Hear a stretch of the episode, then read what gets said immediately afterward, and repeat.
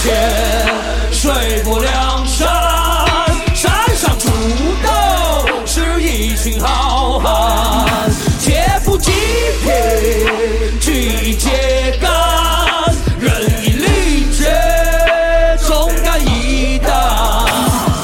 绿林深处有我水泊梁山，劫富济贫看我百灵八胆。世间万物皆有因果定数，替天行道我佛慈悲在渡。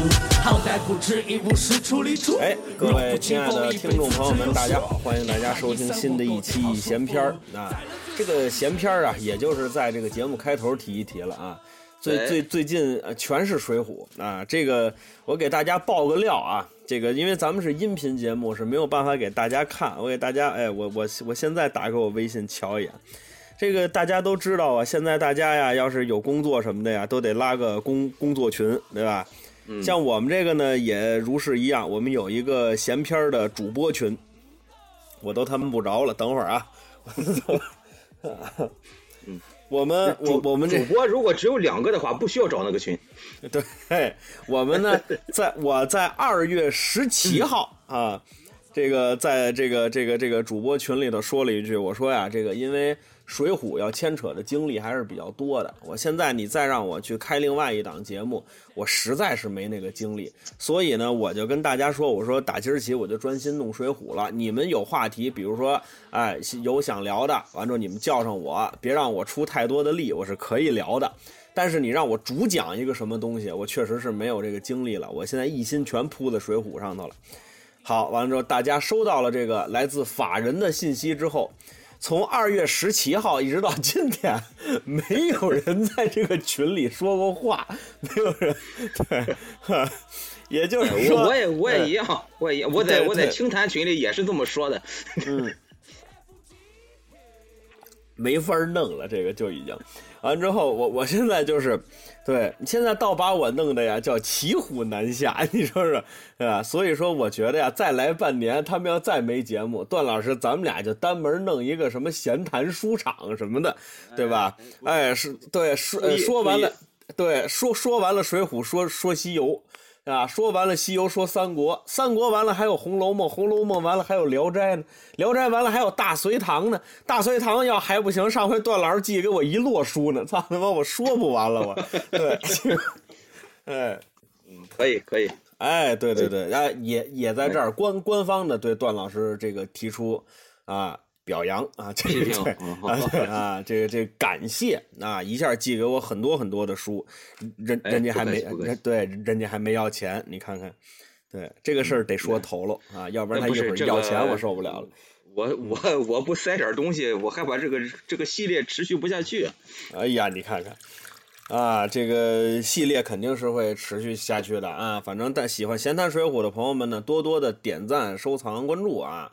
这个要不然的话呢，我们觉着这活儿白干了。但是就我来说啊，我准备水浒跟弄这个东西，我我我自己还是很开心的。那所以这个节目听不听已经无所谓了，它已经上升到了解闷儿的高度，它已经上 对，嗯，哎，行，那咱们今天呢就闲言勾开一部戏表了啊，段老师没没话说了吧？没有了。好，那咱们书接上文。上文书咱们说到，鲁智深从桃花山上跑下来了，走了一个上午，到了一个寺院，这寺院叫做瓦罐之寺。那咱们后头呢，就叫它瓦罐寺。呃，鲁智深进瓦罐寺，本来是想啊讨口饭吃，因为走这一上午确实是太饿了啊。但是呢，谁也没想到，偌大的一个寺院呢，竟然叫破败如此啊！好家伙！啊，满地的燕燕子粪，啊，这个蒿草很高，没人打理。鲁智深就很纳闷啊，把自己的行囊包裹放在厨房，自己就出去啊去找人，啊，也是找人呢，也是找吃的。那上回书呢，我说鲁智深找山鸡野兔，这个可能是我当时写这个稿子的时候啊，对于这儿处理的并不是特别的呃细致，处理的有点潦草。鲁智深可能还是想看看边上有没有什么余粮，要不然他不可能啊。呃，往房间里头找啊，所以说他可能看，比如哪儿还有有口粮食，我自己做做做一口吃。呃，但是呢，鲁智深寻找之间呢，没找到粮食那也没找到吃的啊，找找找着几个呀，比他还饿的啊，这么几个和尚啊，这几个和尚呢说这寺里头啊来了凶僧恶道。这俩人啊，一个叫生铁佛崔道成，一个叫飞天夜叉邱小乙，要霸占这座寺寺院啊。其实已经不叫要了，就已经霸占了这座寺院。那鲁智深正义感很强，拎着禅杖，挎着戒刀，找这俩人算账。但是路途劳累，加上没吃饱饭，三五下，这个鲁智深啊，打不过崔道成跟邱小乙，拖着禅杖跑了。跑出家里多地，心里不舒服呀。溜溜达达，溜溜达达往前走，突然之间瞧见一座林子，是一座赤松林。鲁智深刚想进这林子里头，这意思呢，休息休息啊，放松放松，散散心。突然就遇到了简净的强人，简净就是抢劫呀。鲁智深气不过，和跟他斗在一处，两个人斗了十余个回合。那简净的强人说：“和尚，你声音好熟啊，咱们两个先相认。”哎，两个人呀，还就真相认了。这个强人不是旁人，就是上文书提到的九纹龙史进。那上文书讲到这儿呢，咱们说了一个小细节，就是鲁智深对李忠并不是特别客气。李忠对鲁智深行礼，鲁智深就受了；但是九纹龙史进朝鲁智深行礼，鲁智深竟然还礼了。这个鲁智深呢，对史进那真是拿他当亲兄弟呀。啊，好兄弟。那么除了这件事儿能体现出来，这个鲁智深啊，这个对史进很关心、很喜欢啊，也很敬佩，拿他当好弟弟。除了这个事儿之外呢，鲁智深还有一个行为，其实咱们上回呢也提到了，但是没细说，就是什么呀？就是两个人相认之后，鲁智深几乎是急急忙忙的。就问了史进说：“史大郎，自魏州别后，你一向在何处啊？”各位您听听，哎，您听听这话呀，这个鲁智深啊，对这个史进是非常非常的关心。两个人，你想想，两个人跟那儿正跪着呢，歘一起来，这肯定一把就把这兄弟手给攥住了，说：“兄弟，你落哪儿了？怎么没个信儿啊？”你看，他怎么不问李忠呢？他怎么对吧？他对李忠怎么就没有这这？而且你听这个语气，你看原文写的，哎呀，自魏州别后，你一向在何处啊？你看，哎呦，这个真真是鲁智深这个人，你看还是挺双标的这个人啊。这，但是咱话说回来，李忠确实不值得，也不可能让鲁智深对他是这个态度啊。这个人也是太猥琐了啊。那么这个史进呢，跟鲁智深诉说以往，说您打死镇关西之后，您就跑了。当地呢，通缉跟此事有关系的人，啊，那我呢，呃，也就别在那儿待了。我为了找我师傅王进呢，我就走了。但是三找五找我找不着，我就在这儿，我就当强盗了。哎，哥哥你怎么当和尚了？哎，鲁智深把自己的经历又说一遍之后，跟史进说说兄弟，哥哥太饿了。啊，你你你你那儿有吃的没有？史进说有，哥哥别着急，小弟这儿有干肉烧饼，打包袱里头拿出来。这个鲁智深吭哧吭哧吭哧，就跟那儿吃。吃饱喝足之后，史进说：“哥哥，你那行囊包裹是不是还在寺院之中？那不是在瓦官寺吗？这么着，这回我跟你一块儿去，咱们两个人把那包裹给他拿回来。如果说顺利的拿回来了。”那这就算行了。如果拿这个包裹，咱们中间还碰见那个凶僧恶道，咱们就与他斗上一斗，倒看看谁能耐大。鲁智深说：“好，哥两个拿着兵器，一同奔瓦罐寺就来了。”哎，你看咱们这道笔书说的长啊，为什么呀？因为往后今天没准备那么些内容啊。两太实诚了，这是 对啊，哎，咱们这个哎，网络说书对吧？咱们就这点好。你看，两个人呢，到了寺院之前，这个生铁佛崔道成跟邱小乙这两个人还在那石桥上坐着呢。这个行为其实挺奇怪的，我其实没想透。呃，这把把鲁智深打跑，你俩回去不就完了吗？这俩不还跟这儿坐着，啊，仿佛这意思，我觉得还是有点忌惮鲁智深的，还跟那坐着，还跟那看着。鲁智深用手点指，大喝一声说：“呆！你这厮们啊，厮都没有，司门，你看，你这厮们，来来，咱们斗一个你死我活。生铁佛崔道成一看，好，回来了，那仰天狂笑，托，你这手下的败将啊，啊，还敢跟我来？哎，怎么着？还你上我这儿啊送命不成？好，给鲁智深气的，你是个什么玩意儿？我要不是饿，我要不是累了，甭说哎，甭说你，你俩一块打我能怎么着？啊，行，鲁智深这回生了气了，也不说话了，抡起禅杖就过去了。哎，你看这个鲁智深冲过去要打这个生铁佛的时候，原文里头写了一句话。这句话呢，我要是读出来，您可能没有这个感触。但是如果您翻翻原文，您看这句话，这句话有意思。这句话怎么写的呢？这句就是很短的一句啊，叫“那生铁佛生嗔”。这个佛佛教啊，讲究要记这个贪嗔痴。这个嗔呢，就是愤怒、生气。哦，那这儿哎，这个词儿要您要不解释，我还我还以为是生铁佛。娇喘了一下，我还 就喂，就就是就是说就是吓着了，我以为是是说这个意思 啊，对，嗯，哎，对对对对，就就这感觉，哎，非常的非常的形象，哎，没听说过画面感了，我没听说过啊，贪嗔痴啊，生嗔，这个就是愤愤怒嘛，这个这个生嗔呢，你要写在别的地方倒没劲了。啊，他要写生这个崔道成生嗔，这这没意思了。你看施耐庵笔法特，生铁佛生嗔，佛也佛生嗔了。啊，这句话完全，我个人觉得这是对生铁佛崔道成的一句戏谑。那，你你是佛呀，你佛怎么会生嗔呢？对吧？这个很有意思的一句话，那看看起来很很很有趣。啊，对吧？比如什么法律教授犯法就一样，这都是啊。我嗯，我也对对对对对对，您您也生您也生嗔，那我这太不好来了，这个哎嗯，生铁佛崔道成抡起破刀，奔着鲁智深就杀过去了。鲁智深抡起禅杖跟生铁佛斗在一处，那么这一次两这个头一回啊，两个人打了十多个回合，生铁佛就盯不住了。这回写两个人斗到八九回合，崔道成叫渐渐力怯。这两个人啊，实力的差距、武术的差距还是很大的。鲁智深在饿的情况下能斗十多个回合，这回鲁智深可吃饱了，八九下，这生铁佛就盯不住了，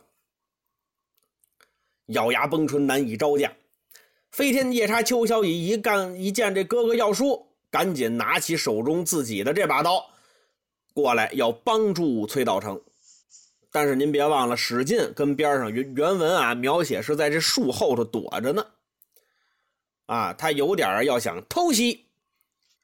哎，一看说，我哥哥跟这打这个胖和尚。啊，你一个老道过来，你想帮忙，你想助拳，嘿嘿，你甭想！史进大喝一声，噌就窜过来了，跟邱小乙斗在一处。哎，那这个时候，史进跟这个邱小乙正在厮杀。原文描写了一个动作，就是掀起了他头上的这个斗笠，啊，就把这个斗笠给掀下来了。那么这儿呢，咱们做一个小小的解读啊，上文书也。说了一点就是说什么呢？这个史进呢，对于当土匪这个事儿，他自己心里头其实还是有点过不去啊。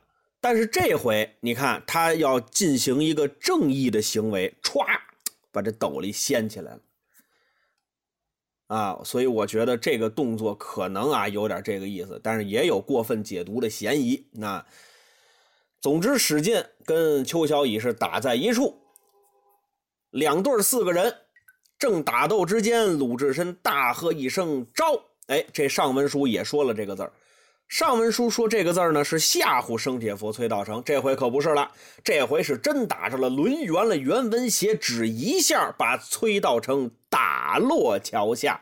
您各位看啊，这个字它是打落桥下，所以它用的应该是挥击类的棍棒的这种呃这个这个武器啊，不是穿刺类的，要不然他会说铲落啊，打落就是这一棍子梆一下给打桥底下去了。那不是在石桥上头吗？咣一下给打桥底下去了。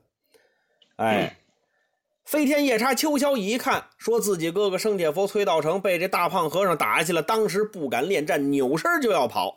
您想想，他哪跑得过史进呢？史进用手连指说：“哪里去？”三两步就追上了邱小乙，这一泼刀啊，噗，结果了邱小乙的性命，当时就死了。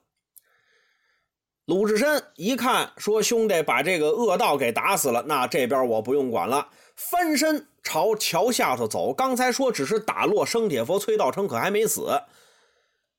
鲁智深跑到桥底下，看这个崔道成啊，正要起身这一下摔的可不轻啊，就类似于就哎呦，我这三两下我起不来，跟这儿雇佣还要跑。鲁智深过去还能让你跑了，照着后脑勺啊，噗！袁文写可怜两个强徒化作了南柯一梦，都死了。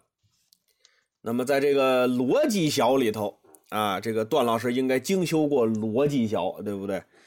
哎，这个不能说。对，呃，这个逻，但是逻辑学里头有一个经典的一个逻辑的错误，叫做以果推因，对不对？啊啊啊！是是是，对。那么这个呢，以果推因呢，我也是头一回听说。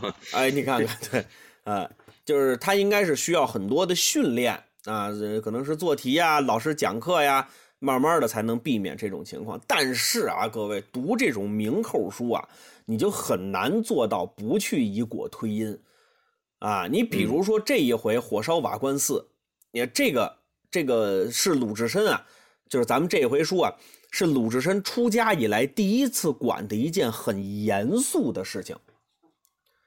这个上一回桃哎，还真是，还真是你这么一说，呃，他是他管的很严肃的一个事情。上一回桃花山呢，他有点戏谑，有有点啊开玩笑，啊，没有很正经。那么这就是这个瓦官寺这个事儿呢，它它相对来说是个比较恶劣的事儿。而且这也是自鲁智深出家之后第一次杀人。那么你看他杀的是谁？他杀的是生铁佛。他干的是什么事儿？他干的是维护瓦罐寺的事儿。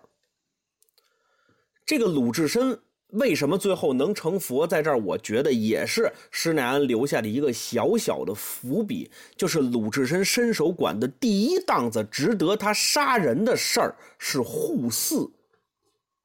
嗯，您各位想想这个画面啊，鲁智深晃荡荡身高，手里拿着禅杖，叭一下往下一打，结果了生铁佛崔道成的性命。这一杖下去，这一瞬间的画面，这鲁智深俨然一尊护法呀，还真是啊。所以说，这就是我说的，就上文书一直说这个瓦官寺有一点象征的意义，它是在这儿。啊，鲁智深跟史进结果了两个强人的性命之后，两个人急忙忙往瓦官寺里头走，往里头跑。为什么？瓦官寺厨房边上那屋子里头还一屋子老和尚呢。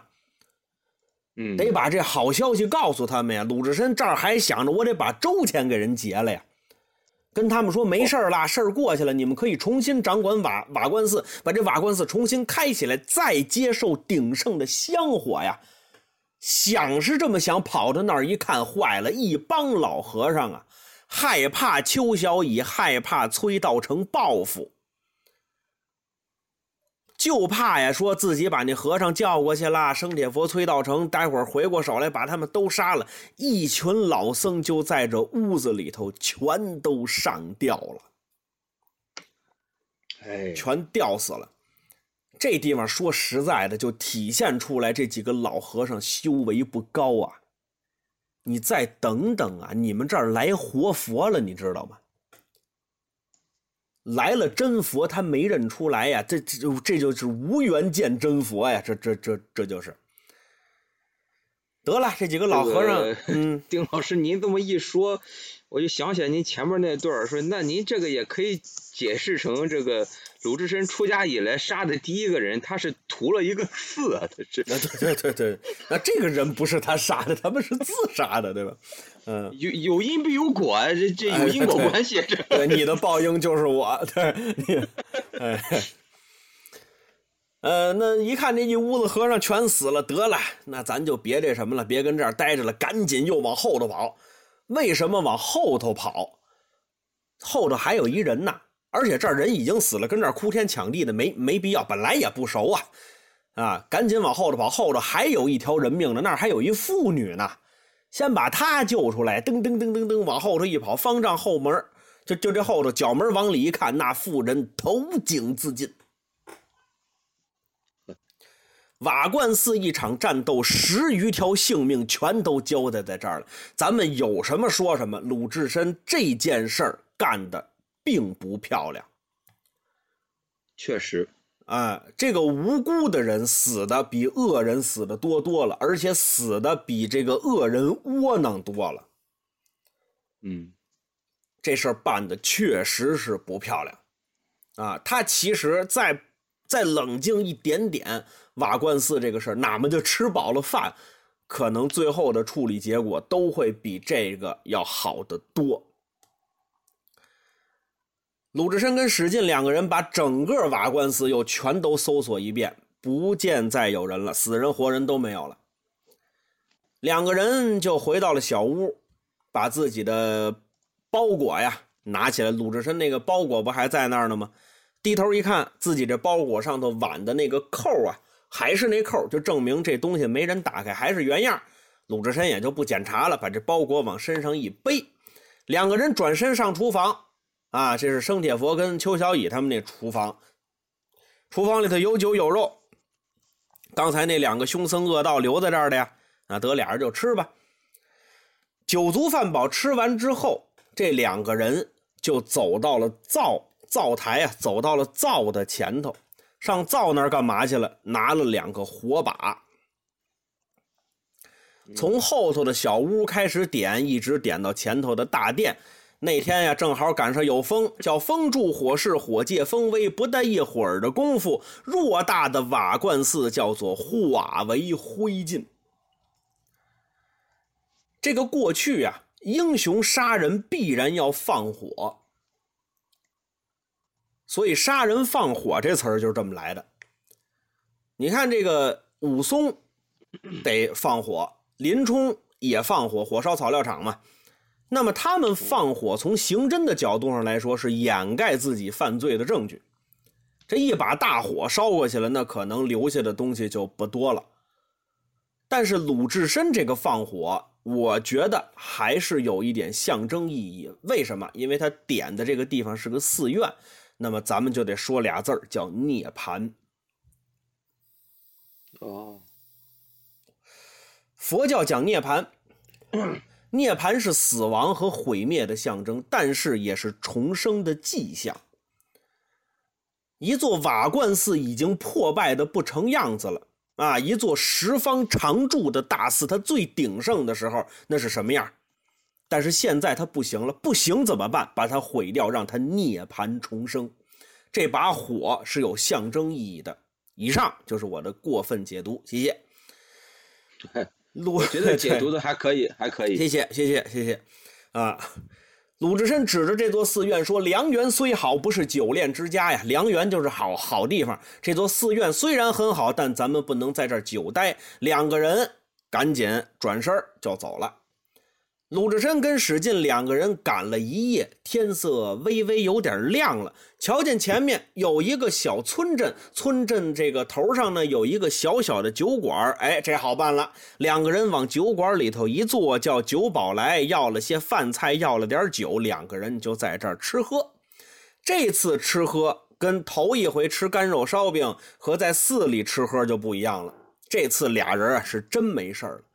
两个人都挺踏实，往这一坐，这才呀好好聊天。鲁智深往这一坐，开口第一句话就问兄弟：“你今投哪里去呀？”这一句话对九纹龙史进，您听听，这叫无限的关心！兄弟，你上哪儿去呀？跟哥哥说说。这史进呐，打了一嗨声，说：“，哥哥，我前思后想啊，我决定啊，我回家。我们家边上不是有一座少华山吗？少华山上。”有神机军师朱武、跳涧虎陈达、白花蛇杨春呐。当时他们许我入伙，我当时没入啊。我现在没地儿去了，哥哥，我上山当个土匪吧。各位，什么时候最让人难受啊？我觉得就是一个人呐，他信仰崩塌的时候，这最让人难受。他见识到了社会的毒打，啊，最开始咱们开篇那个意气风发的史进没了，变成了简静的强人。你说此时此刻没有那个热血少年的感觉了。对，我上山当个强盗吧。哎，鲁智深点了点头，说：“兄弟呀，也是，也是啊。”鲁智深说完之后，回身打这包裹里头拿了点金银给史进了，说：“兄弟，拿着，路上啊当路费。”吃饱喝足，两个人起起身就往外走。在这个地方，大家要注意一个很有意思的事情。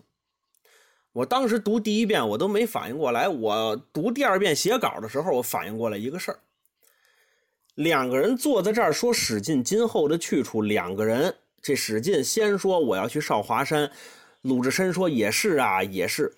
他但是他们俩都没提桃花山。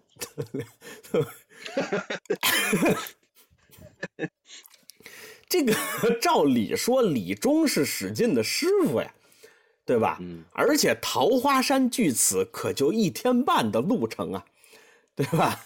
啊，这个到那儿入个伙应该是不成问题啊。对吧还是有尊严，就是说，对对对，这两个人的选项里头没有桃花山，你看看，啊，你就说这李忠多招人讨厌，你就说，啊，所以说你要没有没有点领导能力，你要不服人的话，谁给你干活啊？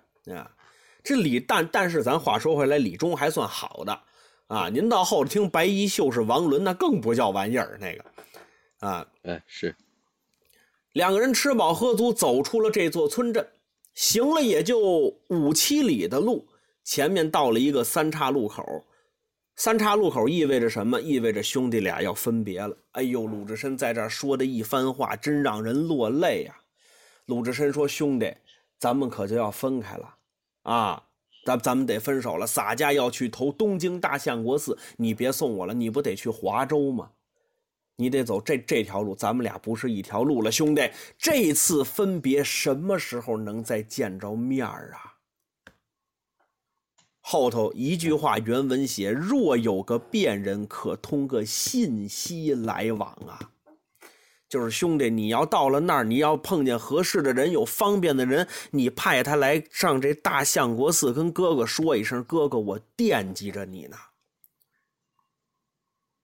这是亲兄弟。这是哎，史进听完这话也是什么话都没说，这都酒里了，啊，往地往地下一跪呀，啊，就减服下拜，别了鲁智深，两个人就此分别，放下九纹龙，史进去投少华山，暂且不表，咱们单说鲁智深。哎，各位这就另起一行了啊！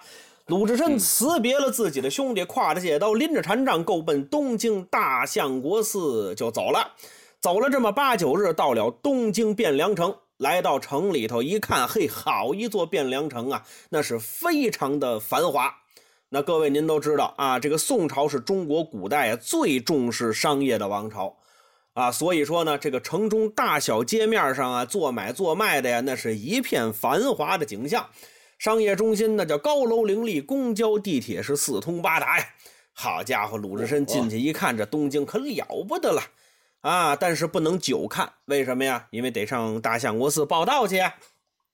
跟大街上拉了一个路人，原文还写赔个小心，这意思就是这个鲁智深呢是会说人话的还挺客气，说：“这位先生，这位同志，我要去东京大相国寺，我怎么走啊？”这位一看，哦，是个和尚，要奔相国寺。嗯，这不出奇。望空一指，说：“师傅，您顺着这条路往前面走一会儿就到了。”鲁智深千恩万谢，提了禅杖奔大相国寺继续走。还真别说，三转五绕的，他还就真到了。到了大相国寺的门前，到这儿一看，嘿，这大相国寺那真是好啊，那是大寺啊。哎，门口这大山门修的就很宏伟，里头这个门口这金刚啊，那也叫法相庄严，僧人香客是来往不断呐。边上电子屏上还写着淡旺季的票价呀，好可了不得了。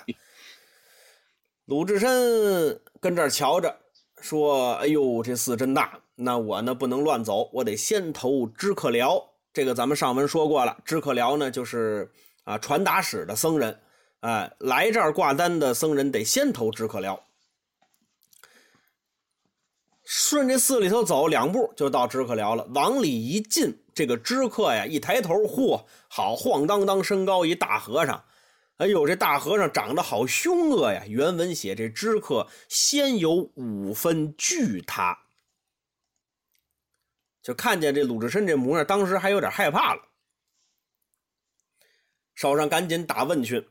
说：“师兄，从哪里来呀？”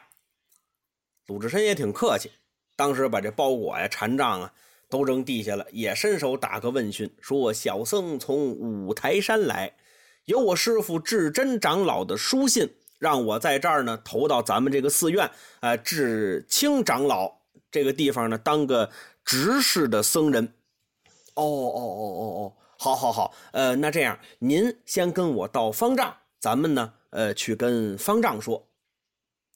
说到这儿，鲁智深又把自己的禅杖跟戒刀啊，都拿起来了，就跟着这个知客去方丈。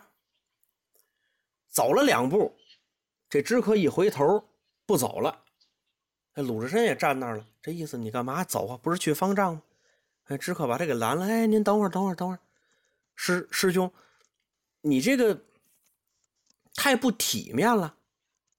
你见长老，你得把戒刀摘了呀，你得拿出你的七条坐具和信箱啊。哎，咱们在这儿稍微解释一下，七条是什么啊？七条是袈裟的一种，啊，相对来说比较简单的一件礼服，啊，它为什么叫七条呢？不是打麻将那七条，但是是那个两个字，啊，是那两个字七条，它是用七块布缝成的，啊，七条布，啊，叫七条。这个坐具呢，不是说鲁智深随身带小马扎不是啊。坐具是一块很长的布，这个僧人行走啊，或者说是这个走到外头啊，他累了，他想啊坐坐一会儿，躺一会儿，就把这布拿出来垫地上，这是坐具啊。信箱就是一根香嘛，啊，他不是 不是 email 啊，就拿着这么一根香。这个咱们看得出来啊。你看，知客要找鲁智深要的这堆东西，那应该呢是一会儿他入这个大相国寺的时候，肯定需要办理一些手续和仪式。那么，知客找鲁智深要这东西，明显是要去做仪式所需要的东西。所以，这个知客就说：“说师兄，你太不体面了，你先把戒刀什么的都拿下来，你把这七条穿上啊，把坐具叠好了，再拿着信箱，我带我带你到方丈上去。”啊，咱们再奔那儿走。鲁智深后头这话可好玩了，你听鲁智深怎么说的？鲁智深说：“你却何不早说？”这意思他还埋怨这知客啊，你怎么不早说呢？完全不懂规矩，啊这就是。哎，你早说，我早拿出来了。这这，但是这对于佛教徒来说，这不是难事儿啊。这好比是考试去，大家伙都做好，老师过来问你：“哎，你二 B 铅笔呢？”这学生说：“哎，你早说呀。”你早说，我早拿出来了。什么叫我早说？你早就该知道啊！鲁智深说完之后，把这自个儿这包裹就弄地下，全摊开了，哗哗哗，搁那翻，就开始找。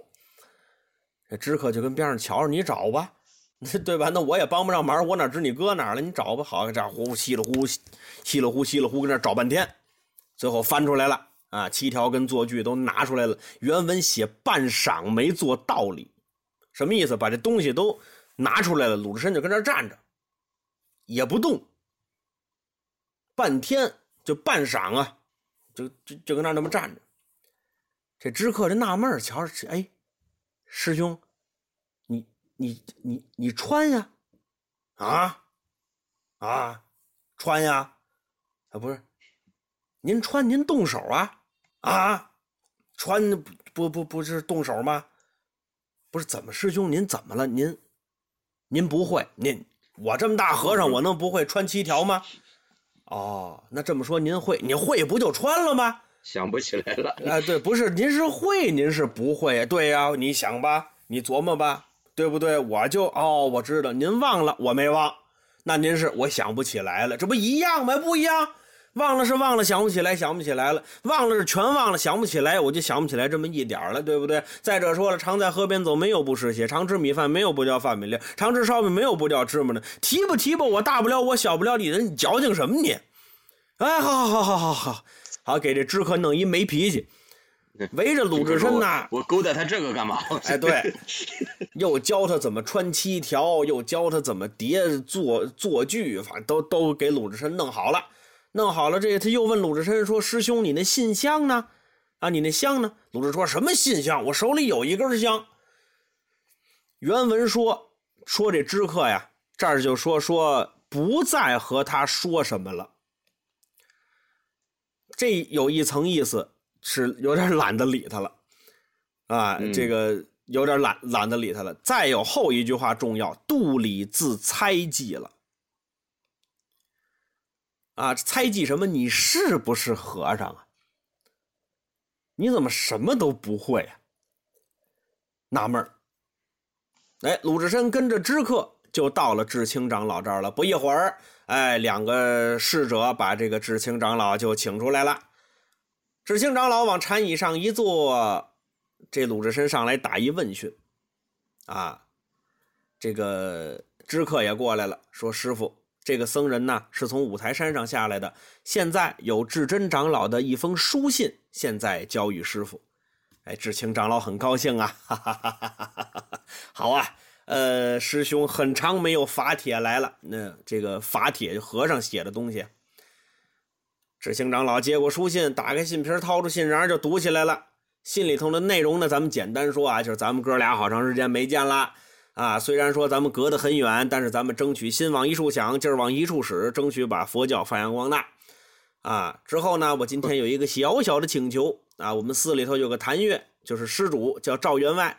赵员外剃度了一个僧人，就是你面前的这个僧人，他叫鲁智深，啊，这个人呢之前是提辖官，后来把人给打死了，自愿的落发为僧。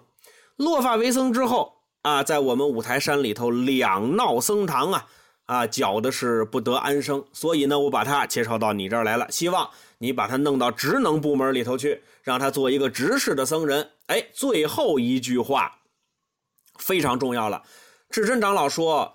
此僧以后正果非常，千万不要推脱，你得把他收留了。这智真长老喜欢鲁智深的喜喜欢的已经没有底线了啊！嗯，一定要收留。你看他一定要收留这个话呢，还体现出来他已经算准了，智清长老可能不愿意留鲁智深。智清长老看完这封信，沉吟半晌，没说话。琢磨了一会儿，把这信呢收起来了，对智深说：“哦，好啊，呃，一路从五台山上来，想必是舟车劳顿呐。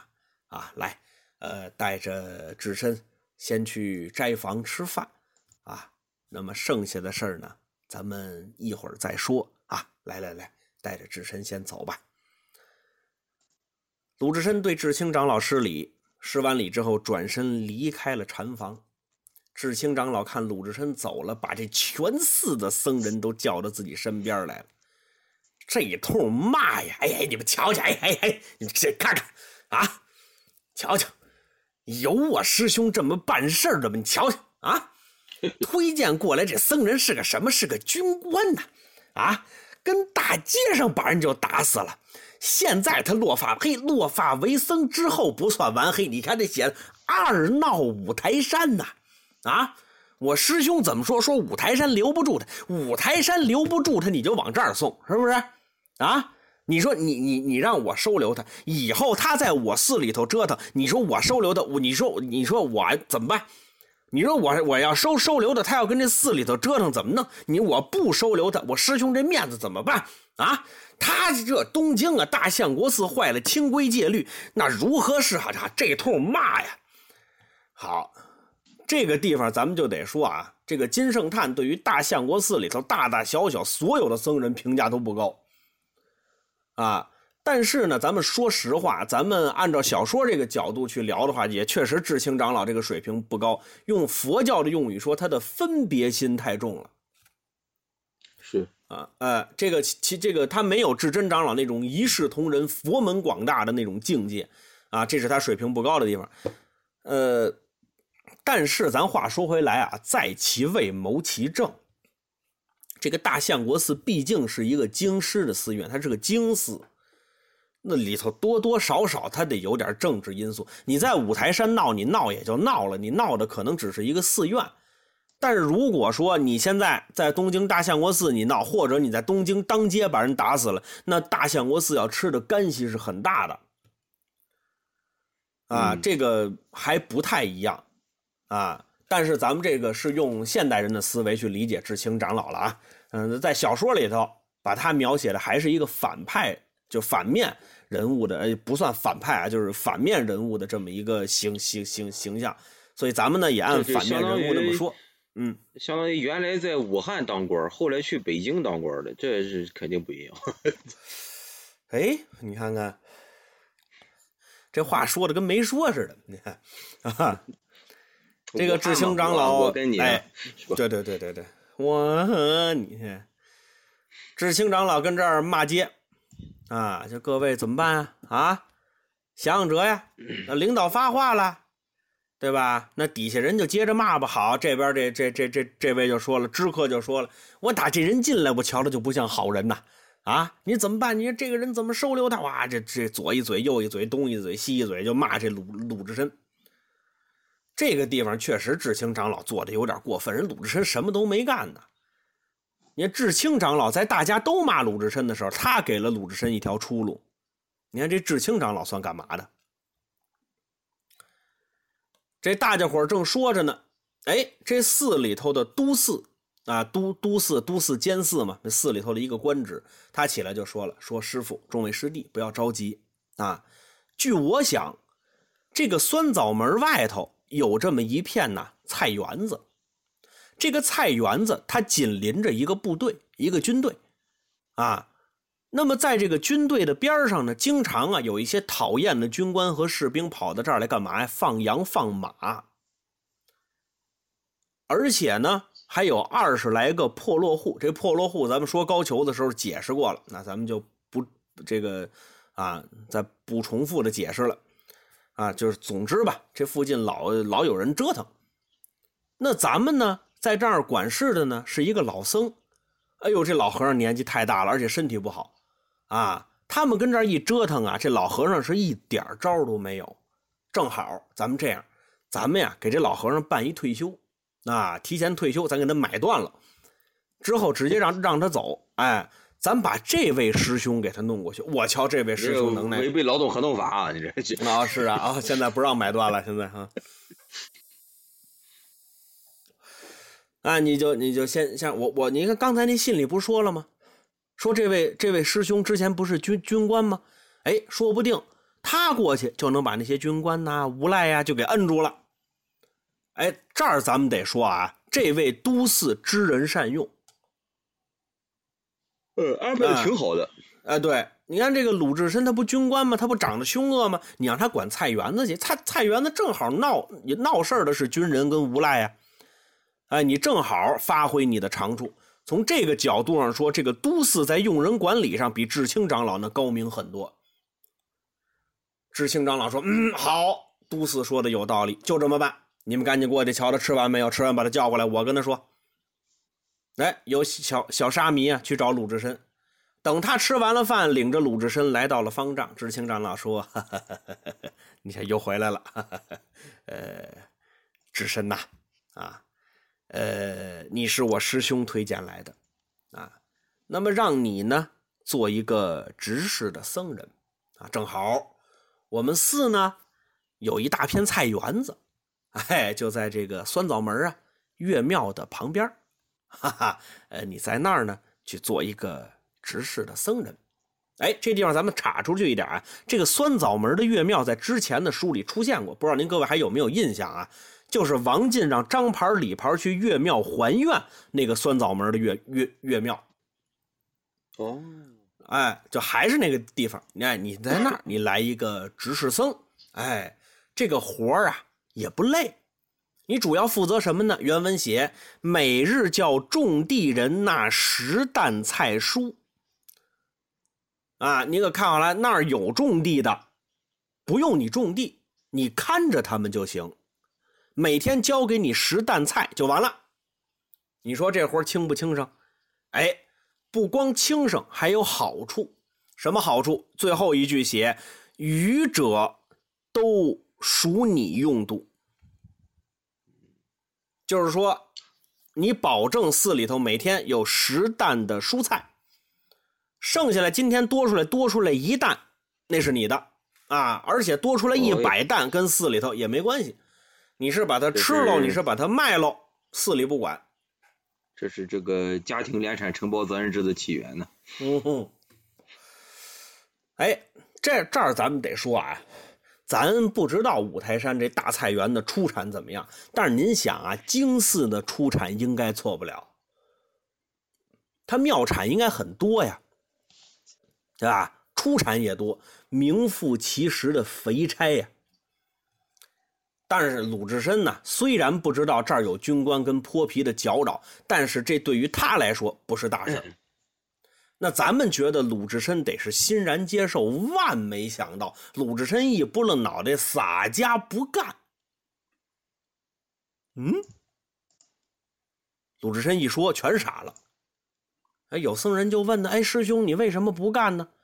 鲁智深说：“我师傅智真长老说让我来大相国寺弄个执事，那你怎么也得给我弄个都寺或者监寺，怎么让我管菜园子呢？”啊，你看鲁智深嫌官小，你看。那么在这儿呢，我觉得鲁智深嫌官小有这么几个原因啊。首先来说，他不想当这个这个低级的僧人了，被欺负够了，他有点啊。再有一个，这个他对自己的师傅就是智真长老非常的尊敬，他觉得智真长老是高僧大德，那我师傅说的话绝对错不了，我得听，不光是我，你们都得听。我师傅让我来做执事，那肯定是督寺监寺，他一路上是这么想的。那智清长老跟他说你要去管菜，他心里落差肯定非常大。那鲁智深不是受委屈的人，所以当时就就就当时想到这儿就说说出来了。哎，看得出来鲁智深是个很率直的人。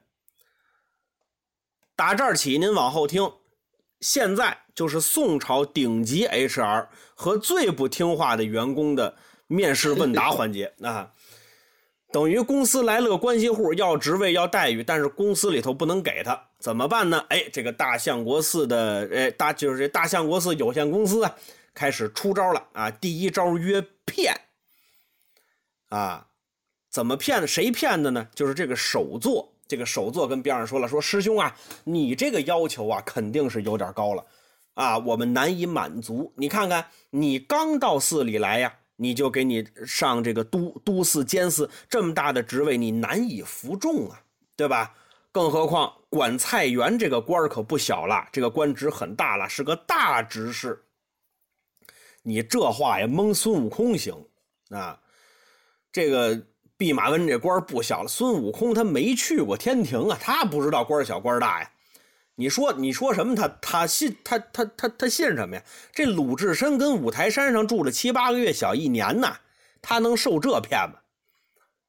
鲁智深也不也不说别的，他笨嘴拙拙舌呀。他也不去反驳这个首座，他怎么说呢？他就说：“我不管，我就不管菜园，你们爱管谁管，我就要做都寺监寺。”这叫什么？这叫耍无赖啊！这这叫不讲理了，已经啊！我就要做都死监死，你能把我怎么着？哎，你能把我怎么着？这个首座第一次骗鲁智深，估计啊，他是把鲁智深当成一个愚笨的人了，所以他说了一个说管蔡元这个官职已经很大了，这种很低级的谎言。他拿鲁智深当傻子，他一看说：“哟，鲁智深耍混，行了。”这首座当时啊，拿出了领导最对这个下属最管用的一个办法。这个办法好用、简单、直击心灵。甭鲁智深任谁听了都说好。首座怎么说？说哎，这位师兄不要着急，你听我给你细细的说。僧门中的执事人员是大大小小，叫各有头像，各有各的名目啊。那么大家伙呢，叫铁路的警察，咱们是各管一段哎，你比如吧，领你进来的这人叫什么？这人叫知客，知客僧只管迎来送往，比较清闲。但是像维纳、侍者、书记，哎，就还包括我这个首座，都叫清职。哪哪哪个清呢？就是三点水一个清，这个清清职就是清高而体面的工作。像这种工作就很难了。比如说咱们之前讲过的这个维纳。维纳就是寺里的司仪，你对佛教里面所有的仪式，你必须都得清楚。那么这个就有点难度了，不容易啊！这还没说呀，说你要当个都寺、监寺、提点、院主这些职位，不光得精通佛法，你还要掌管一些财务了。甭管大小，你得负点责任，你得管钱呀。你想想。师兄，公司里头谁从谁手里头过钱，那就容易挨骂，那就容易出错。你觉得你管得了吗？对不对啊？那咱们再说说，你刚来大相国寺，就让你来管钱，你说大家伙是不是多多少少得有点微词啊？哎，所以不让你当，这是保护你，这是爱护你，才让你去看菜园子。哎，这你先别着急，刚才跟你说的，这都是高级的领导。但是师兄，你可听明白喽？我可不是说你干不了，你别着急。咱们寺里头怎么回事？刚才是高级干部，你看啊，咱们寺里头还有藏经阁，哎，那我们管这个叫藏主，哎，还有管大殿的，这叫殿主；管阁的，这叫阁主；管化缘的叫化主；管洗澡的叫做浴主。那么再再往下，再往下，我管再。寺院里也挺内卷的，这。哎，你看看，再往下还有别的，还有管塔的，塔里头有什么？有名贵的经书跟舍利子啊，所以管塔的叫塔头，管大家吃饭的叫饭头，管寺里茶水的叫茶头，啊，那么还有就是管菜园的，哎，你看到你了，你这个叫菜头。您往下还有一局是管厕所的，叫净头，这些都是咱们寺里头的底层管理人员。哎，师兄别着急，底层管理是底层管理，但是有升迁的可能啊。你干够了一一年了，菜园子管得好，行了，给你往上升，你做个塔头。哎，你塔头就干一年，你做得好，继续升，你你来个芋头。哎，芋头你再干一年，要做得好呢，你就离红烧肉不远了。啊，我就知道这个地方得得有这么一包袱。你看看，哎。你再干上一年，你就能当上监司了。哎，这这您就听明白了。手做这招 HR 高级的谈话技巧，约之画大饼啊！哎，这个鲁智深一点头说：“好，也这倒也有出头之日啊！”你他还真听进去了啊！洒家明日便去。鲁智深收拾好了，哎，鲁智深收拾好了行李，转天准备去菜园报道。智清长老命人贴出榜文，说鲁智深明日就要上任。榜文往外一贴，惊动了二三十个泼皮无赖，他们要给鲁智深一个好瞧。各位，到下回就是《水浒传》热闹回目，鲁智深要倒拔垂杨柳，这豹子头是误入白虎堂。谢谢。哦，那我就说差一千个字儿，你看看差六分钟，你看，那哎，哎，这个哎，这这这一期的这个这个这这个扣子留的比较比较符合人的预期，真的。你主要知道了预期，录之前我告诉你了。不，我我这个开录之前，我这心里在，我我我就在担心，他该不会这一期就到火烧瓦罐寺，一把火放火烧了就结束了吧？那有半个钟头吗？我这这个问题我琢磨了很久。哎哎，丁老师，我我有一疑问，嗯，就是因为您肯定您准备这个节目，您肯定《水浒》那个肯定是读的是非常仔细认真的。就是说，我想问问您，在原著当中，对于那个那个崔道成旁边的那个妇人，她到底是一个什么身份，也没有详细的解释，是吧？嗯，你看这个段老师啊，对于这个女性啊，这即便没名没姓，他也已经有点是吧？嗯，那个女那个关爱半边天嘛，是吧？那那个女性是被掳来的，啊，嗯，哦她是掳来的，哦，被掳来的那那这个妇女的这个自杀的这个行为，她也没有解释她的前因后果。呃，对，没解释，就就看就已经是投对投投井了，嗯呃，我我疑问的地方就在这儿，就是说，那如果说是这个鲁智深跟那个崔道成第一次打失败了，鲁智深逃跑了，逃跑了那个节骨眼儿，这个妇人应该是没有机会自杀的。也不一定，也也说不定是两个人怕这个鲁这个女的出去喊嚷叫救命，是不是也有可能是两个人进去把她给浸死了，也也也未可知。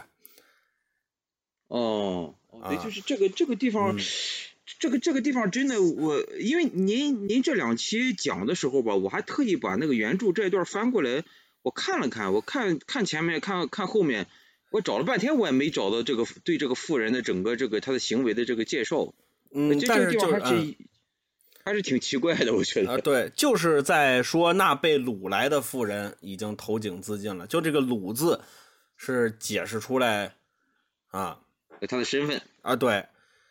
呃，但是哦从哪儿掳来的呢？他也没他他也没说。他这个你要说他是投井自杀，也确实是有点儿奇怪。对，也有可能啊，古代那种封建的制度，他反正救出去了，估计这姑娘也没脸再见人了。啊，为了保嗯保护保证自己的贞洁自杀的对啊。也也呃也未可知啊。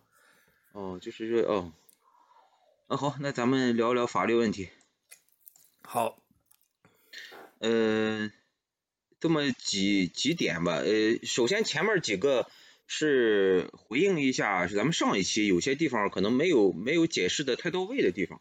好，呃呃，首先第一个呢，就是说我记得上一期最后的时候，丁老师您问过我，就说他们这个呃这个崔道成和和这个邱道人，他们以假和尚的以这种假和尚假神职人员啊对对，假的嗯这种神职人员，然嗯后在这个呃宗教场合做了这些事情，呃，嗯是否会有一些专门的罪名？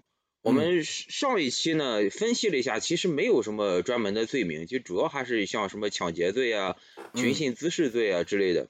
嗯然后呃，然后呢，我这段时间我又稍微搜了一下，呃，确实没有非常对应的罪名，但是我们有一个单独的一个条例，叫做嗯《宗教事务条例》，嗯就是说。各位听众如果感兴趣的话，也可以自己去搜一搜哈，这个宗教嗯事务条例在网上是能够找到全文的。吓我一跳，我以为说各位听众要是感兴趣，自己可以上寺寺院里头那么坐一坐啊，对对对对，对你感受一下这个条例，对，你看，呃，这个这个条例里面是列举了很多这个，比方说什么这个在宗教场合的扰乱宗教场合的这个是秩序啊之类的这些各种各样的行为，嗯呃，非非常的非常的复杂，咱们就不念了。呃，但是呢，他的处罚呢，其实呃，仅仅就是说在宗教事务条例当中对这些行为做了一些更详细的列举，但是嗯。它的这个处罚形式基本上是按照治安管理处罚来来处罚的，比方说哦。行政拘留多少天，然后嗯顶多后面我我看了很多条文，顶多后面再加上一句什么触犯刑法的，按照刑法去定罪处罚。呃其实这句嗯话在我们的立法当中，很多法当中都有这么一句话，什么达到触犯刑法的，按照刑刑法相关罪名什么就定罪处罚。呃，这句话其实就是个废话，因为你没有这句话，你你你你触犯刑法了，也也要按照刑法去办。嗯呃，呃所以说就是说，从这个角度上来讲，呃，在宗教场合的一些行为，嗯，不会有什么特殊性。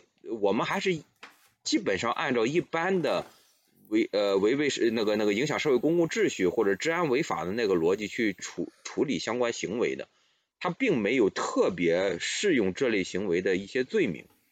嗯呃，如果说我们找我们现在的刑法上面的与与这个崔道成和邱道人的这个做法比较类似的一个罪名呢，我这两天也翻了翻，其实我觉得他的这个行为吧，有点像招摇撞骗罪。这个罪名，哦丁老师应该听过吧？啊，我听过冒充国家公职人员，哎，对，嗯但是呢，他的这个身份其实严格来说是不合适的，就是说招摇撞骗罪是必须是假冒国家机关工作人员。嗯那那肯定你甭管和尚老道，那肯定不是国家机关工作人员。嗯呃，但是就要要知道哈，我们刑法当中是有一个诈骗罪的，对不对？嗯嗯嗯这个这个诈骗罪呢，就是它就适用于一般的这种诈骗行为，就可以按照诈骗罪去定罪量刑。但是呢，除了诈骗罪之外，我们又单独设置了一个招摇撞骗罪，它嗯处理的就是说，你如果是假冒国家机关工作人员的话，嗯，会给你单独设一个罪名。嗯，这个我看做我看那个罗翔老师的刑法学讲义里头，好像提到过嗯一个很有意思的案子，就是说一个人打嗯黑车，完了之后呢，这个打完黑车之后呢，他是不他好像是不想给钱，完了之后拉到地儿之后呢，他就假装给人打电话。说，比如这个小段儿啊啊，你过来一下，我这儿抓着一黑车，啊，完了之后呢，这个这个黑车司机就慌了，说：“哟，对对不起，我不知道您是这个，哎。您可能是交通的这个大队长，或者对吧？嗯。我我不知道，对不起。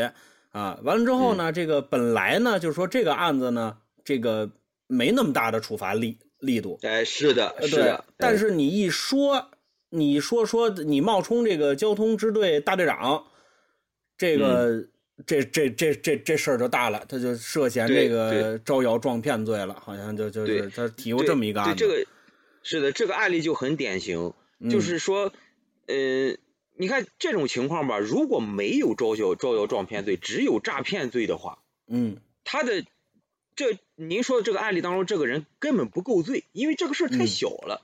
对出租你你你诓个出租车费才多少钱？几十块钱上百不得了了，嗯对吧？他根本到不了入罪的标准。那嗯之所以单列一个招摇撞骗罪，就是因为国家机关工作人员他本身就意味着他的公信力、嗯他的他的社会影响力是非常强的。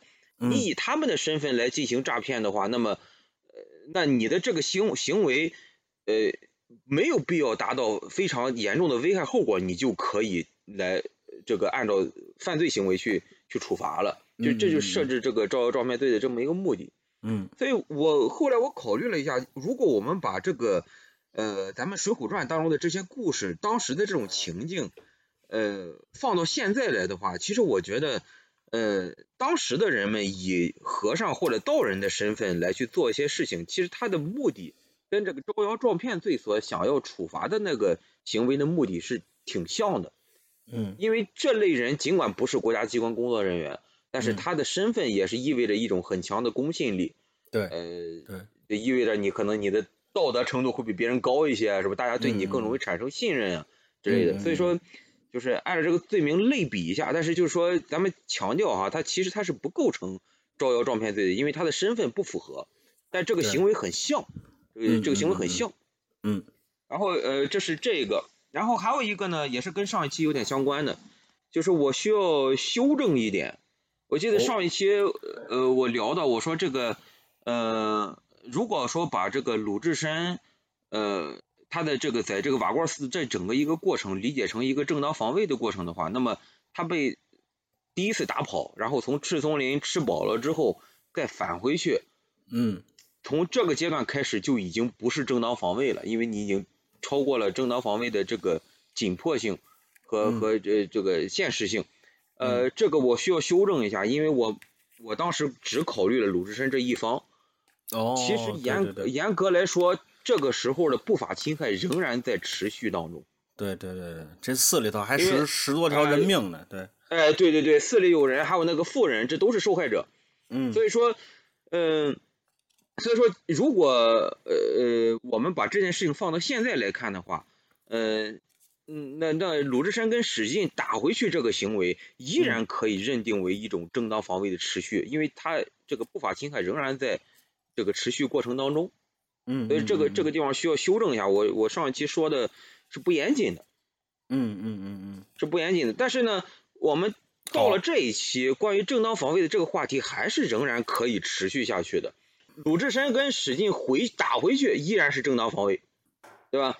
但是呢，他们接下来的行为就是就是到了咱们这今天这一期聊的那些故事的细节，就是嗯还是涉及到正当防卫的这个边界在哪儿的一个一个问题。哦，就是呃，他们后来不是打起来了吗？那个嗯史进给了邱道人一刀，把他给弄死了，对不对？嗯然后这个鲁智深给了崔道成又补了一禅杖，也把崔道成给弄死了，嗯对吧？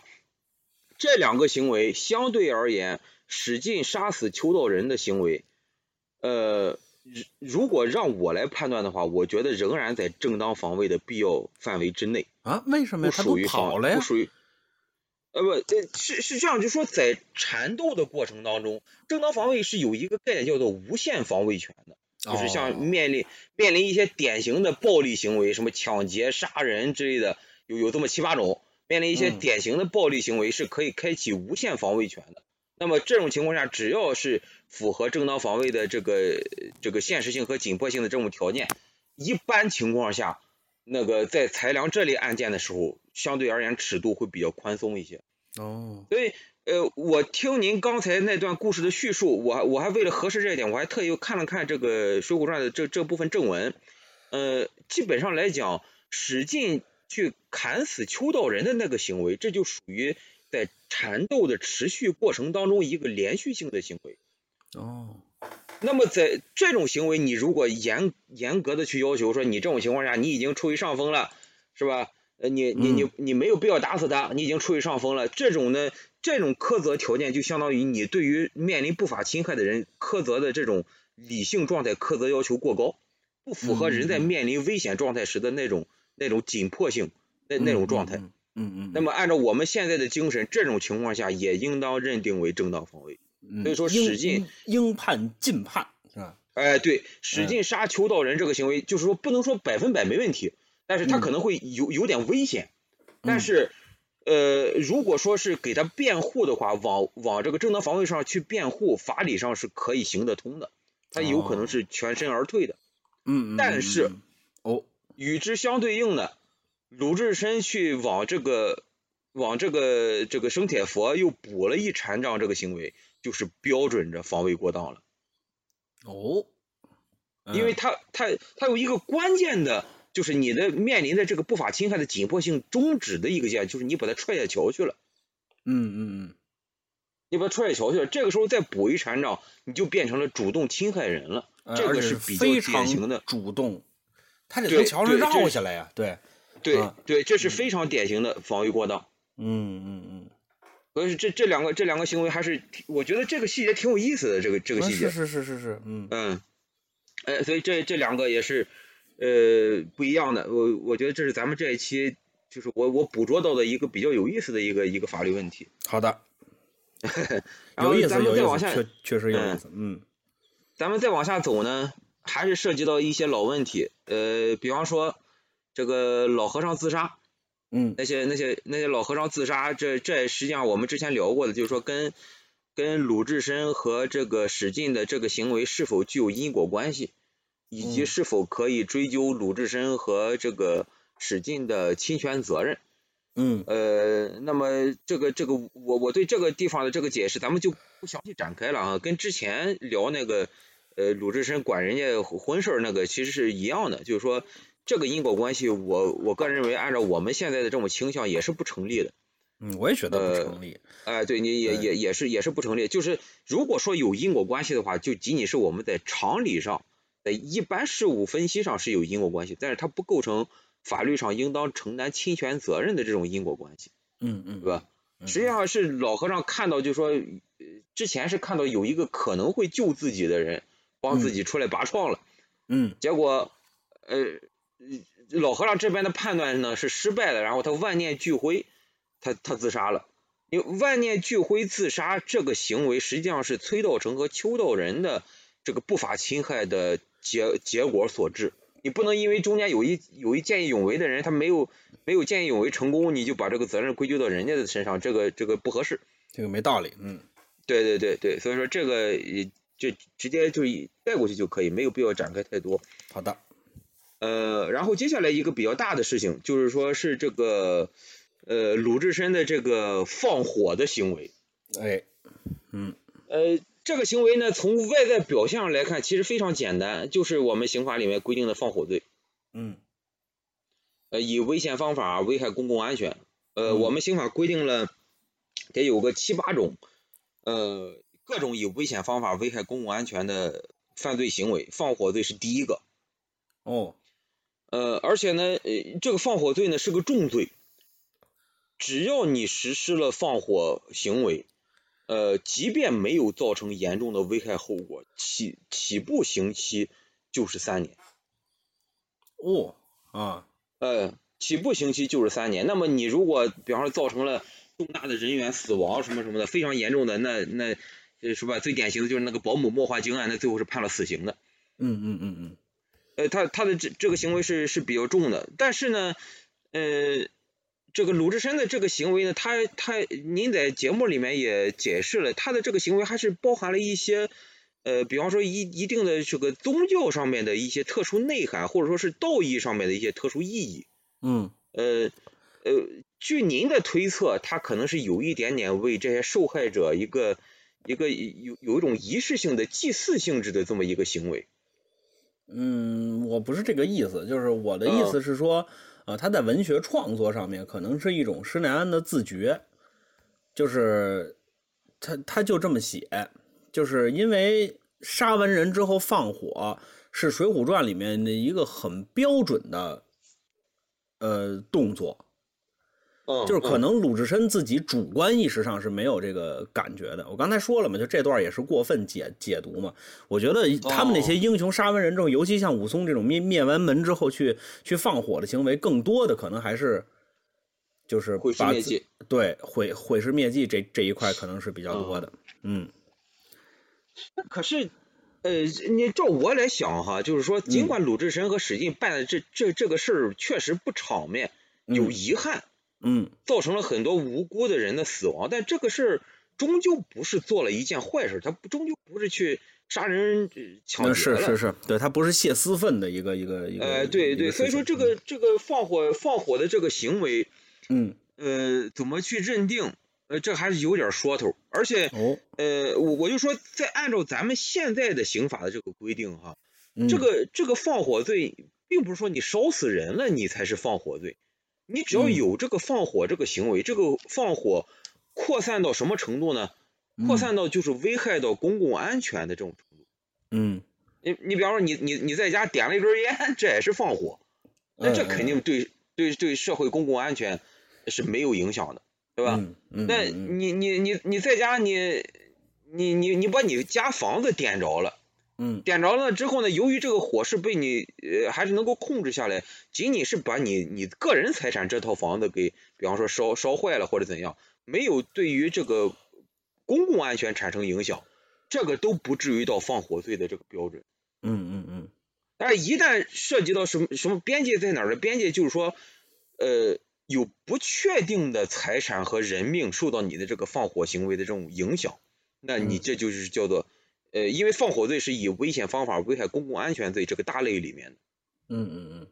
所以说，如果说我们按照现在的标准去审视鲁智深的这个行为，你纵火的地点还是一个半公开的场所，他这是寺庙嘛，对，那么你这就是妥妥的放火罪。嗯嗯嗯。呃所以说，呃，如果说鲁智深放火的时候有一些其他方面的考虑，呃，就是假如说刚才您的那个过度解读是确实是鲁智深有这么一个考虑的话，嗯鲁智深的这些考虑按照我们现在法律的标准，可能都不都不能被认可。哦嗯比方说这个，呃，我们现在有了民法典了，民法典一一开始第一章的这个这个有个总则嘛，总则它先规定了一些基本原则的地方，呃，其其中就我找到这个民法典的第九条、第十条，你看怎么说呢？第九条是说，民事主体从事民事活动，应当有利于节约资源、保护生态环境。嗯，呃，就说这叫这叫绿色原则嘛。哦哦，然后呃呃，第十条，处理民事纠纷应当依照法律，法律没有规定的可以适用习惯，但是不得违背公序良俗。嗯这就叫社会善良风俗规则，这些规则都会阻碍你鲁智深放火。你说我是为了一个，比方说一个有仪式感的，或者说为了对这些死者进行祭奠，你的这些说法在法庭上几乎都不会被认可。哦，呃，你你的这个行为是违背了我们法律所界界定的这个公序良俗这个范围的。嗯嗯嗯，嗯，你嗯，包括你你点火烧房子，这个也是不利于，就是我上节约资源、保护生态环境，呃，绿色原则也不符合。所以说他的这些他的这些借口，按照我们现在法律这个标准都不成立。你看，嗯，嗯甚至说哈，如果他放火是为了这个吧不这当然我我我我在这儿的这些解读可能会适用于接下来很多《水浒传》当中的一些故事情节。嗯就是有的时候这些好汉，梁山好汉这个放火呀，您刚才也说了，他就是为了为了能够把把这个这个这个呃毁尸灭迹，嗯。甚至说有的时候的目的就是为了让这个尸体啊，呃，让某个特殊的尸体不被不被这个这个这个发现识别出来，啊对。哎，嗯对，不被发现。那么，那你的这些行为可能有的时候你的这个放火行为是一个非常固定的一个，就是为了烧某个房子，你可能嗯对社会公共安全没有不良影响的话，那么不构成危害公共安全罪的那个放火罪，那么你可能会构成故意毁损财物罪，或者嗯说是故意毁坏尸体尸骨罪。嗯嗯嗯那么也也有可能是构成这些这些罪名的。嗯呃，这是这是一个一个大块儿，正好这这次讲完这个放火罪，我估计后面类似的这种环节我们都可以直接跳过去了。好的好的好的好的，嗯嗯 呃，然后往后走呢，还有一个小问题，就是说这个鲁智深到后来终于到了相国寺了。嗯嗯，到相国寺呢，有一个其实他从五台山离开的时候那一期，我就想聊的一个问题，嗯呃，我就想聊聊这个推荐信的法律效力。哦，这还有法律效效力？呃，就是这个五台山的这个住持，不是给鲁智深写了一推荐信吗？嗯对吧？呃，那这个这个推荐信，呃，对，你看我刚才这么一说，丁老师您的这个反应就很有中国特色。我说推荐信的法律效力，您的一反应，这还有法律效力？嗯嗯嗯呃，一这也就是我们现在所面临的一个一个问题，就包括我在学校里面当老师，呃，有的时候呢，到有些学生到了大三、大四的时候，他可能他 他需要去出去实习，嗯。或者说他想拿到一个保研资格，嗯。保送研究生啊，嗯。保送研究生他他他是分这个内推和外推的，就你、嗯。就是说你你你推免本校保送，或者说你推免外校保送。嗯。呃，你推免外校保送的时候，很多学校就会要求你的这个学生要找两个副教授以上职称的本专业领域当中的老师给你写推荐信。嗯嗯呃呃，这个我现在偶尔我也会遇到这样的情况，甚至说我当年我也找找一些老师给我写过类似的东西。嗯。那我我就可以非常负责任的告诉大家，按照我的了解，现在中国对于这种情况下，绝大多数的处理方式就是让学生自己写一个，哦让学生让学生自己写一个，老师拿过来读一读，觉得没有什么大问题，老师在下面签上字。嗯。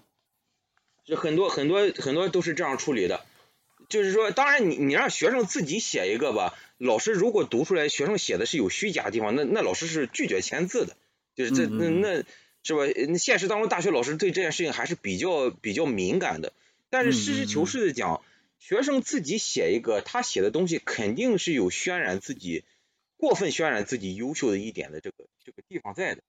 嗯。所以说，在中国呢，这个推荐信，呃，反正我的观察，我我我不能代表我不能代表全部哈，但是嗯。我的观察和体验，中国的这个推荐信的法律效力基本上相当于一个形式，并没有太多的人把它真的当做有这个法律效力。嗯。但是严格来说，你像我们这个故事里面，鲁智深就是说五台山的住持给鲁智深写的这个这个推荐信，如果推荐信当中有一些客观性事实的话，嗯你签字了，你相当于你对这些客观事实做了担保。哦如果鲁智深在新的工作单位上，就是那一个人在新的工作单位犯错的原因，可能是有很多种的，一嗯绝大多数情况下，实际上跟你推荐信里面的内容没有什么关系，嗯对吧？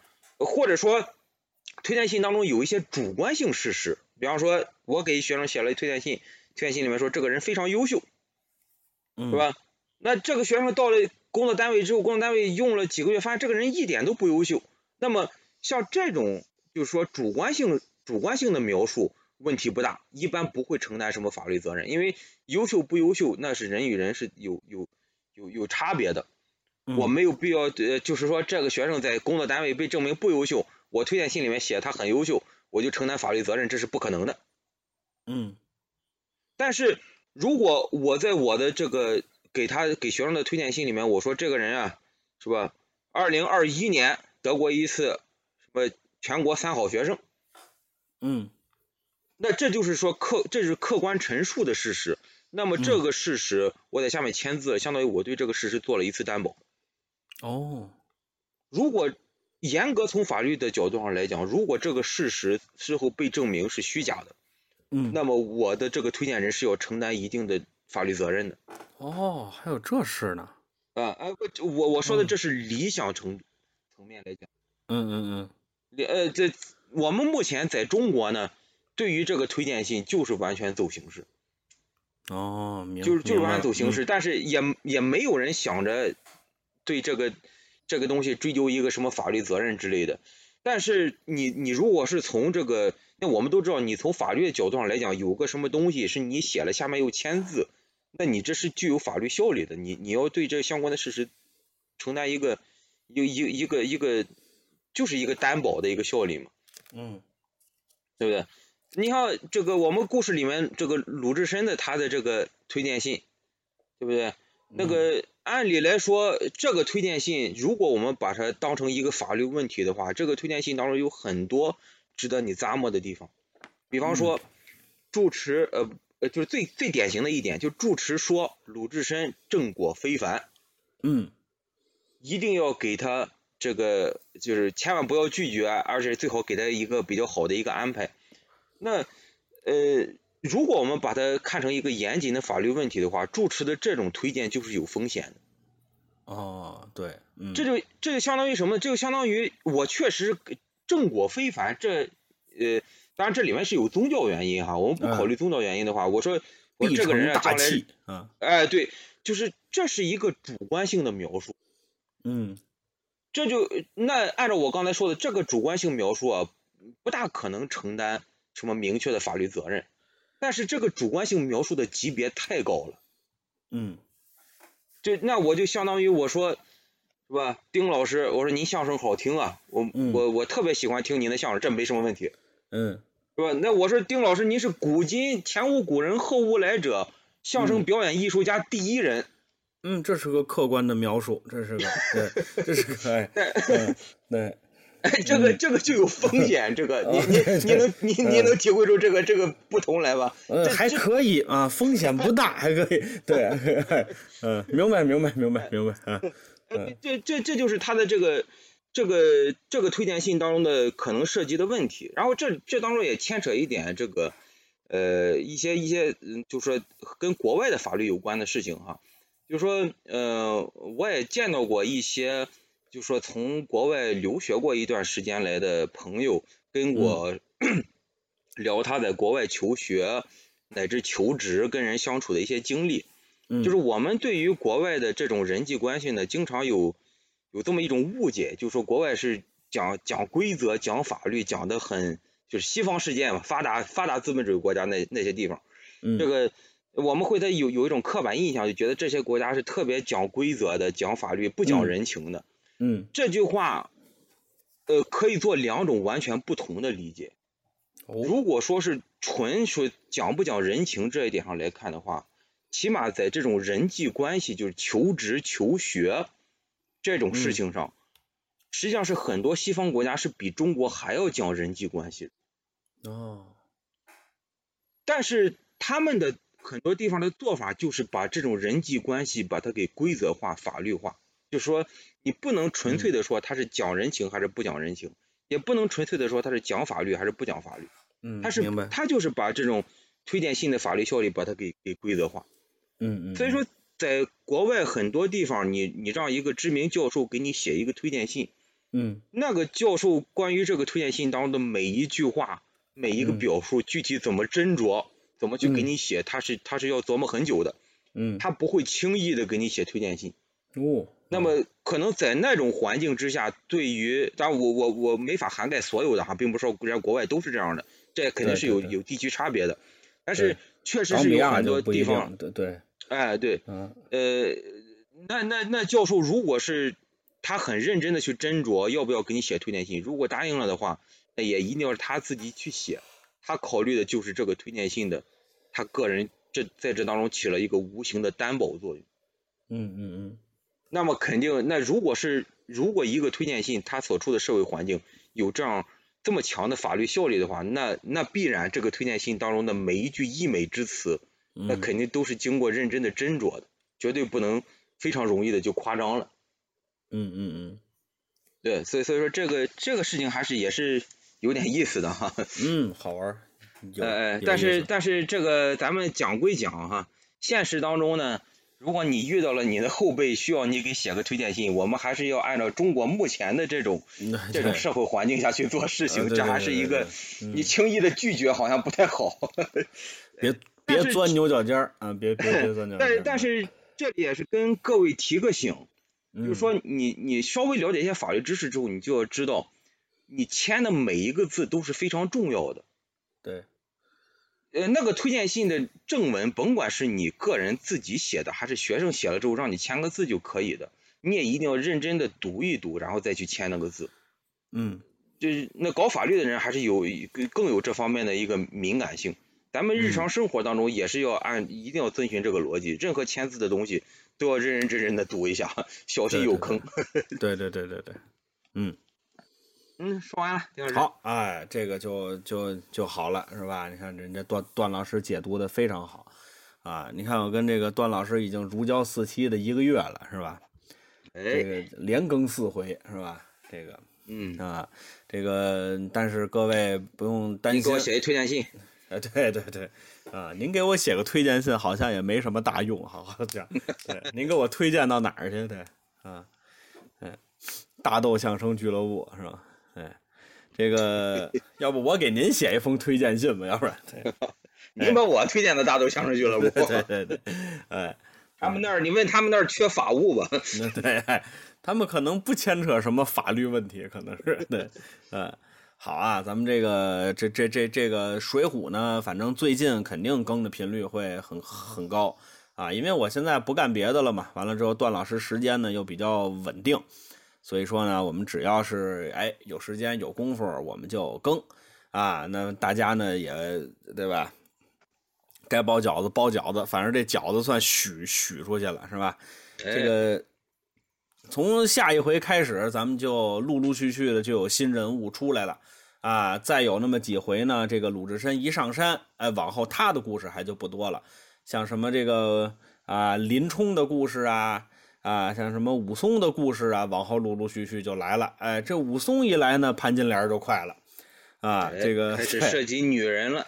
哎，这林娘子开始就有点这这这这往这儿转的这劲头了，就有点啊。所以说这期这个妇人谈的没头没尾的，我心里那个不舒服。哎，对对对，你看这《水浒》里头没名没姓的，他还难受呢，对吧？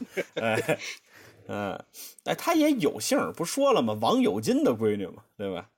嗯，哎，对了，其实这里头有一个法律问题啊，呃，我当时写稿的时候啊，我我当时没没弄明白原文里头为什么那么写，完了之后我可能当时打了一下呃磕巴啊，我就给划过去了，就是中间有一个小的一个点，就是我我在当时说的时候我没提，我突然想起来了，就是鲁智深跟史进是有一个动作的，他们把生铁佛崔道成和飞天夜叉邱小乙这两具尸体捆完了扔河里了。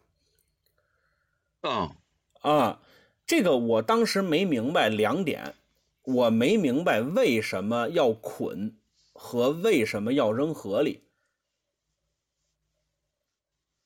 这个我从逻辑上我没想懂。嗯对你如果扔河里没必要捆，你扔不扔河里也没必要捆，他也跑不了了呀，对吧？是啊，所所所以说这个是比较。呃这个行为跟烧瓦罐寺一样没有意义。对，这个为什么要捆？你说你给他扔河里头，你说你你这，而且这扔河里头这个行为，其实咱说实话也挺不道德的。这个过去有一句话叫这个叫叫什么？大旱之后必有大瘟。其实这个就就是大旱之后就会死很多人嘛，就因为没粮食嘛。那这这这些人就就就就曝尸荒野。完了之后，就是或或者随地一埋，这些就就就就是会污染当地的一些地下水。完了之后，就会导致瘟疫和这个盛溶胶啊，什么玩意儿的都来了。对对，会会会会会导致瘟疫的这个盛行，所以这个往河里头扔，这个不好，这个啊，这个所以说呢，请大家不要往河里头扔死尸。这啊 这也没什么法律问题。这 对对对啊，对，它不是法律问题，反正这个我我是自己，我当时写的时候没没想通，我可能写到这儿，我有点想想不通，我就干别的去了，然后等回来呢，我可能把这事儿给忘了。对，完了之后我就突然 想起来这个事儿了。咱是请这个各位听众朋友们帮忙解读一下对，咱就。帮忙破案就行了啊。行，之后呢，最后说一下收听方式了，这么几种：蜻蜓 FM、荔枝 FM、送的播客、搜索公里面搜索闲篇，直接收听节目。想跟我们互动交流，可以在哎，还有网易云音乐，还有在这个微信公众号里头啊。这如果想加入微微信公众号的话，可以在这个微信公众号里搜索“朋友的闲篇”，能收到主播们不定期的推送。呃，如果想加群的话，可以在微信的公众号里回复“加群”，就能收到加群的方法。嗯，行，那今天节目差不多就到这儿了，感谢段老师，那我们下期再见。再见。哎，好。当年团体把人儿上，五台山上开村庄，伟大船们把火装，十不铁的谋儿到此方，到我方丈，对我来见的将那大眼子在金地方的菜园里面又将了，唐僧英啊兄他们会战